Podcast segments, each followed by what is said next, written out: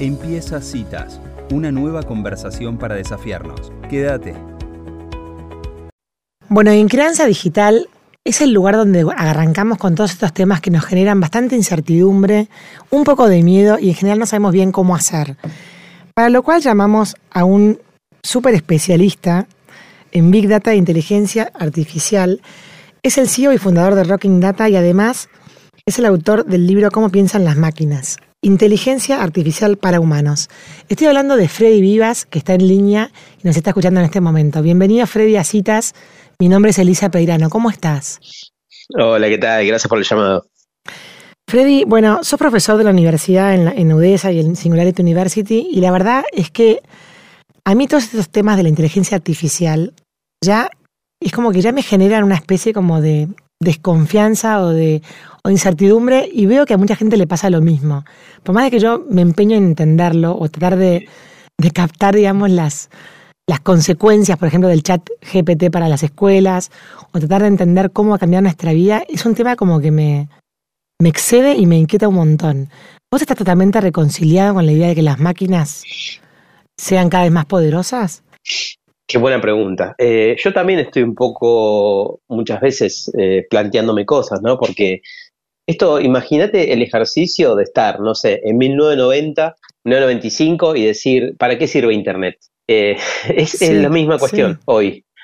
nadie tenía las respuestas y todas, los, todas las cosas que te pudieran decir los expertos quedaban cortas. De hecho, mm. hay un video muy interesante que, que está está en las redes de Bill Gates siendo entrevistado en esa época, 96, 95, que, que está un, un, entrevistador muy famoso de Estados Unidos que le pregunta, ¿para qué sirve Internet o qué es esto de Internet? ¿no? Y, Bill Gates explica, dice, bueno, eh, hoy por ejemplo hay lugares para comprar productos y tal, y le dice, bueno, ¿qué tanta revolución? Pues si es para comprar un producto, o sea, ¿para qué? ¿No? Se le reía, la gente se le reía literalmente.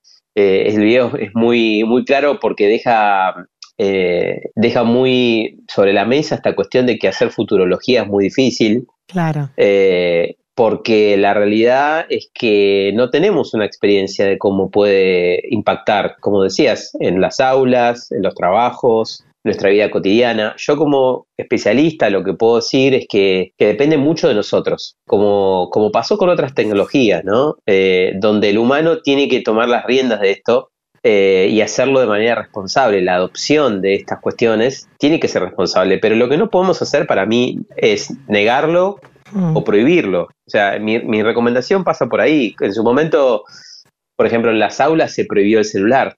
Mm. ¿Y qué pasó? Sí. Eh, eh, o se prohibió googlear o se prohibió usar Wikipedia. En Estados Unidos se prohibió, en Nueva York, por ejemplo, universidades prohibieron usar ChatGPT para, para, para estudiar, digamos, como herramienta. Y eso es imposible, no se puede tapar. Es como tapar un, una, catarata, la catarata de Iguazú con la mano. Es imposible. Claro. Ahora, está bueno esto que decís de, ser responsables. Lo que pasa es que hay una responsabilidad que es la humanidad con, con, los avances tecnológicos y después hay una responsabilidad propia de cada uno, ¿no? Y esto que contaste de Bill Gates hablando está buenísimo porque en el fondo uno piensa en el futuro o, o le tiene miedo, entre comillas, a la tecnología que se viene, pero después cuando podés hacer una transferencia de tu celular a otra persona, te parece tan fácil y tan cómodo que te amigas enseguida con ese concepto de tecnología, ¿no? Es como... Exactamente. Hay, una tecnología amiga que te facilita la vida y otra que te asusta y te da miedo. Y además te está lleno de películas que controlan el mundo los robots. Sí, pero mira, eh, apoyando en eso que decís, es totalmente cierto. Para mí lo que termina pasando es que las cosas se te dejan de parecer tecnología. Claro. Y ahí ya no le tenés miedo. Entonces, mm. Vos agarrás hoy el teléfono, no sé si tenés teléfono fijo en tu casa, ¿tenés teléfono fijo? No. No, yo tampoco. Yo tampoco. Eh, lo, tuve, lo tuve pagando tres años tirado ahí hasta que me di cuenta que lo estaba pagando y lo dejé de pagar, pero era un adorno, ¿no? Claro. Eh, ahora, el teléfono, si vos me preguntás, si preguntamos a mucha gente, ¿es tecnología? La gente no lo asocia con tecnología. Claro. Y es tecnología. Claro. Es tecnología. Porque cuando, si miramos la historia, que a veces la, muchas veces es una buena manera para tratar de, ver qué no funcionó, qué funcionó bien, qué funcionó mal, hmm. eh, y tratando de pensar en cómo hacemos esto lo más eh, amable, amable y bueno para todo el mundo, ¿no? Hmm. Esa es un poco también mi visión. eh, si mirás la historia para atrás, eh, siempre que pasó, siempre que surgió una tecnología nueva, hubo esta cuestión del miedo y la incertidumbre, ¿no? Hubo una resistencia, pasó desde la gente que empezó a escribir, que decían que los, libros, pasó con el lápiz, con los libros que iban a, iban a volvernos más tontos porque eh, no ibas a tener que estar pensando, sino que iba a estar puesto en un soporte. con la calculadora pasó, ¿no? Mm. Donde vos decís, la calculadora te resuelve todo en un instante, o sea, mm. cuestiones matemáticas. Mm. Eh, y siguiendo con esta frase de grandes, de grandes pensadores de la tecnología, eh, Steve Jobs en un momento decía, eh, la computadora como la bicicleta de la mente, ¿no? La bicicleta de la mente es como te acelera, te permite resolver cosas que, que antes hubiese sido imposible. Entonces, la inteligencia artificial, ¿qué sería para la mente? Bueno, hay mucha gente hablando de esto y filosofando sobre esto, a mí me interesa mucho y, de hecho en mi libro, Cómo piensan las máquinas, eh, debato muchas de estas cuestiones. Mm. Yo lo veo como una, como una inteligencia aumentada, o sea, para mí la inteligencia artificial bien usada viene a darte una herramienta que nunca tuvimos. Hoy mm. tenemos la capacidad de, yo soy pésimo dibujando, por ejemplo. Entras a mm. una herramienta, le pedís hacemos un dibujo de tal, tal característica y te lo hace. Y podés ilustrar una presentación, un texto que estés armando, lo que sea, en 10 segundos con una herramienta. Bueno, después podemos pensar qué pasa con las personas que vos le comprabas hoy ese servicio. ¿Qué pasa con esas personas?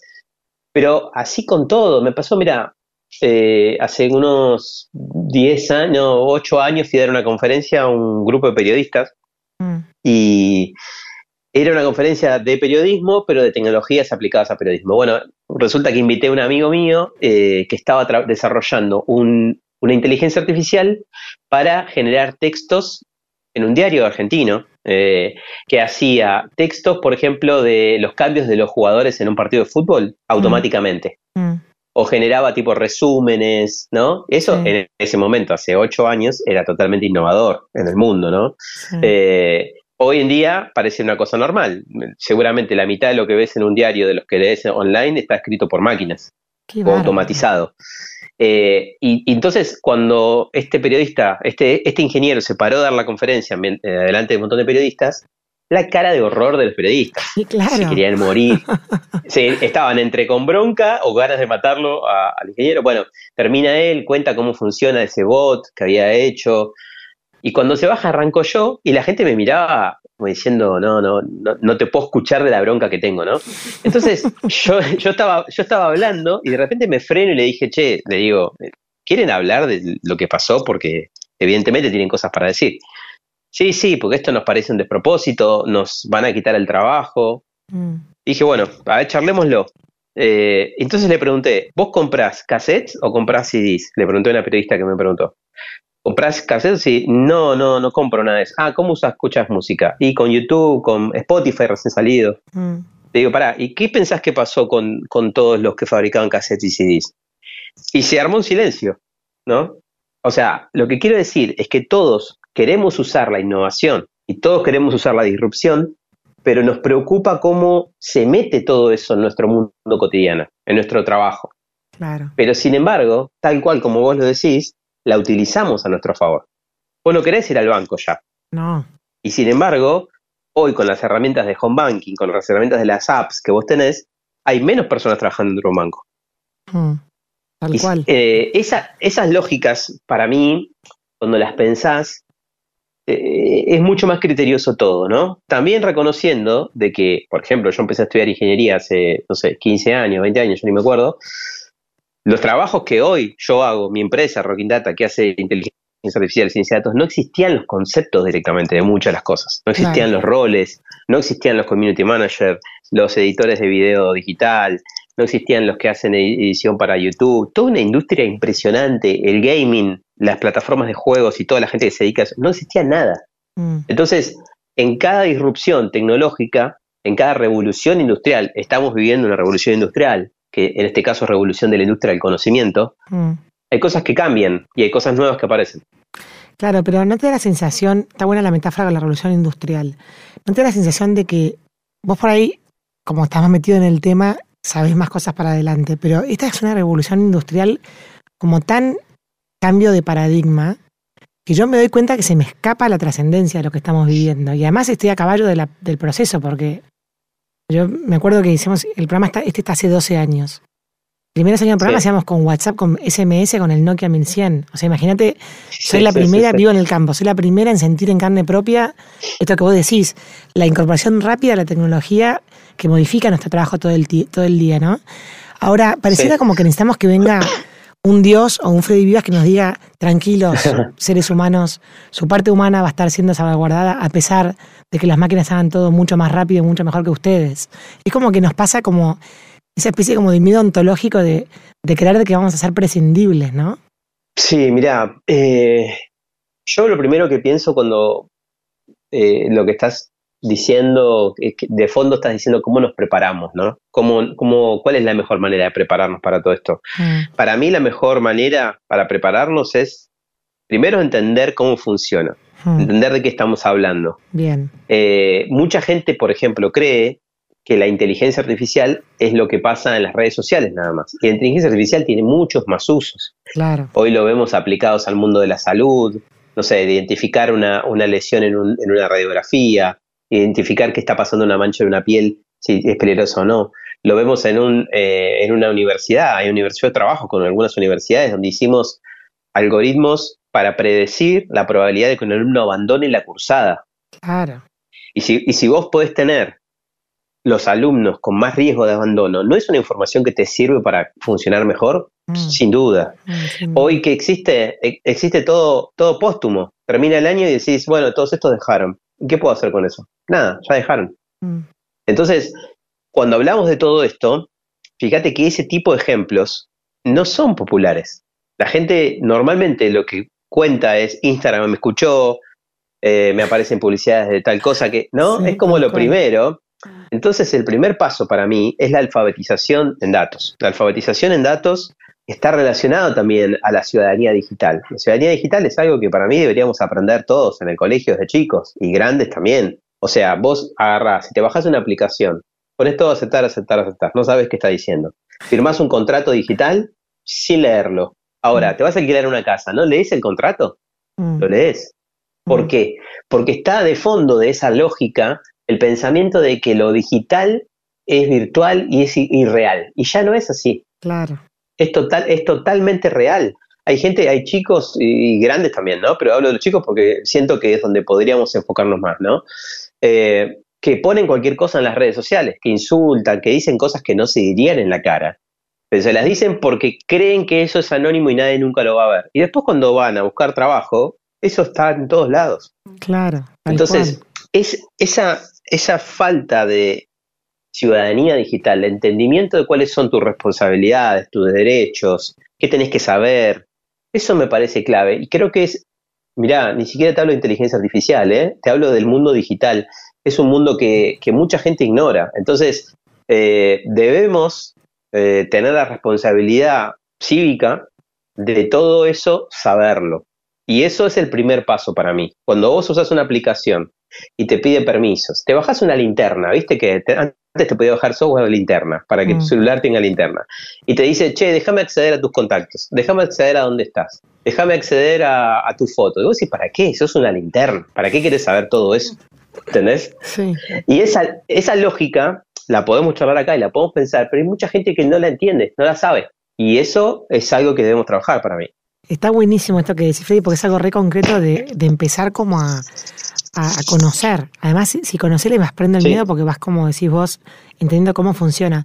Ahora, creo que hay como una trampa en la palabra. Me encantó esto que dijiste de que la inteligencia artificial, por eso es inteligencia aumentada. Pero ya que tenga la palabra inteligencia, es que es una palabra nuestra, es como decir el teléfono. El teléfono no es el teléfono inteligente, es una computadora con forma de dispositivo que le decimos teléfono, ¿no? Sí. Entonces, en el fondo también, el uso de las palabras que, hace, que, que, que digamos, las palabras que dan la realidad y el uso de las palabras que hacemos para dirigirnos a estas cosas, también como que nos intimida un poco, porque claro, como la inteligencia artificial, además fíjate, artificial, es como, sí, sí. son dos conceptos eh, como súper importantes. Em, sí, verdad.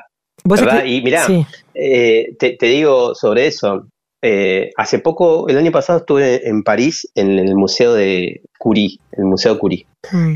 Y bueno, era un lugar que yo quería ir, una, visita muy nerd, obviamente, y me quería ir a París para ver eso, no creo que haya mucha gente. Pero bueno, cuestión es que estaba, estaba ahí y, leía mm, textos de, hace muchísimos años, obviamente, publicidades que hacían ellos sobre los productos y todo, y, me llamó la atención esto, mira, cuando se referían a la radioactividad, antes, en esa época eh, de Marie Curie y, esos descubrimientos, le decían radioactividad artificial. Ahora, ¿cómo le decimos a la radioactividad? No sé. Radioactividad. Radioactividad común. Solo radioactividad. claro. no, le decimos radioactividad. Claro, le sacamos el artificial. exacto. A lo que voy con esto, que mi visión es que en el futuro, en los próximos años, es como vos estás haciendo un puente, sos eh, arquitecto, sos, no sé, está, maestro mayor de obra, y, y, no estás diciendo voy a aplicar la derivada de tal para calcular cuánto, no decís nada, lo mm. haces con el mejor método disponible para resolver el problema que querés resolver. Mm. Eso es lo que haces. Claro. Yo lo que creo es cuando digo humano aumentado o inteligencia artificial o inteligencia aumentada es la conjunción de la inteligencia artificial y la humana. Ya no diferenciaríamos más. Me da la sensación de que en los próximos años no estaríamos diferenciando tanto. Es la inteligencia artificial va a estar metida en muchas de las cosas que hacemos y se nos va a normalizar, se va a diluir como concepto. Y cuando eso pase, si sale todo bien, como nosotros queremos, mm. va a ser una herramienta para hacer mejor las cosas, para tener una mejor calidad de vida. Es como hoy, yo por ejemplo uso Waze, Maps y todo, todo eso todos los días porque me pierdo en todos lados. No sé cómo vivía la gente hace 30 años sin eso. Con la guía Sí, sí, el taxista que sacaba la guía, por Dios. Se perdían seguramente, llegaban tarde, ¿no? También puede ser como que lo sintamos como una amenaza, ¿no? Eh, o sea, que, esa resistencia venga de la mano, justo por esto que, decía recién Elisa también, de, que la inteligencia es como una, nota humana, digamos, ¿no? Una característica humana. Puede ser que la resistencia también venga de la mano de, esto de la inseguridad por, por sentirlo una amenaza a la propia inteligencia también. Sin duda, sin duda, porque la sensación que tuvimos durante mucho tiempo es que éramos los únicos que podíamos ser inteligentes en la Tierra. Claro. Ese es, el, ese es el tema. O sea, hace poco me pasó que estaba medio de vacaciones y encontré una revista, me gusta mucho la revista, muy interesante. Y hablaban de la, inteligencia de las plantas en, mm. un, en, un, en, una, en, una, parte. Y hablaban de que Darwin en su momento empezó a hablar de la inteligencia de las plantas y se rieron, básicamente. Mm. Básicamente. Dijeron, esto no, no, no, no existe la inteligencia de las plantas. Cuando después con los años, hoy en día hay especialistas que dicen que, por ejemplo, las plantas identifican las plantas que son de su familia, que están cercanas, arrojan toxinas más rápido, se identifican si están atacando una vecina que es su hermana o parte de su familia. Y muchas estrategias que usan para defenderse demuestran la inteligencia que tienen. Pero pienso, coincido en lo que decían recién, el primer instinto es, no, no, nosotros somos los únicos que podemos ser inteligentes.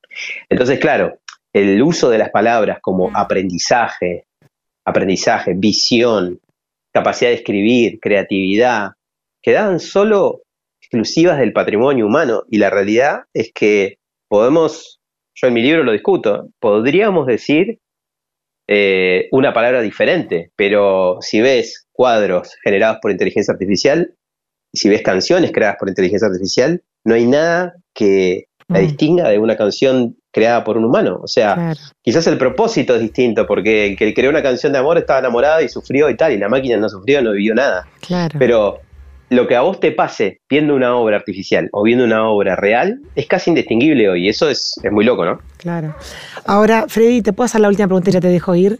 Cuando vos escribiste el libro, Cómo piensan las máquinas, ¿ya sentís que, que lo que pusiste ahí está obsoleto o lograste captar algo que trascendió el paso del tiempo? No, está súper vigente, por ah, suerte súper vigente, porque, porque me la jugué en muchas cosas. No hice, no hice un análisis de, de lo que estaba pasando en el momento. También hice mucha, mucha visión para adelante, porque, bueno, uno creo que cuando lee algo, además de que te informen, uno cree, quiere escuchar la visión de alguien sobre un tema, ¿no? Entonces, eh, los pensamientos sobre un tema. Eh, y yo hablé de todo esto, ¿no? ¿Qué va a pasar en el futuro? ¿Cómo nos preparamos? El prólogo está escrito por inteligencia artificial, por lo que hoy conocemos como ChatGPT, y eso hace dos años cuando lo saqué, la gente pensaba que le estaba mintiendo y que lo había escrito yo. Ahora por suerte me creen. Buenísimo. Bueno, Freddy, muchísimas gracias por esta, por esta conversación, nos, encantó. Eh, Ahí está el perro que nos saluda también. Es inteligente el perro. Seguramente. Te despedimos, pero, pero con el compromiso de volver a hablar en el futuro. Muchísimas gracias por, esta conversación. Un placer. Un, placer. Adiós. Bueno, y así pasaba en nuestra columna Crianza Digital Freddy Vivas, este especialista en, bueno, en todos los temas tecnológicos que nos hemos hablado, me pareció muy claro y, me lleva muchas cosas para aplicar en mi vida cotidiana. Si te gustó esta conversación, seguinos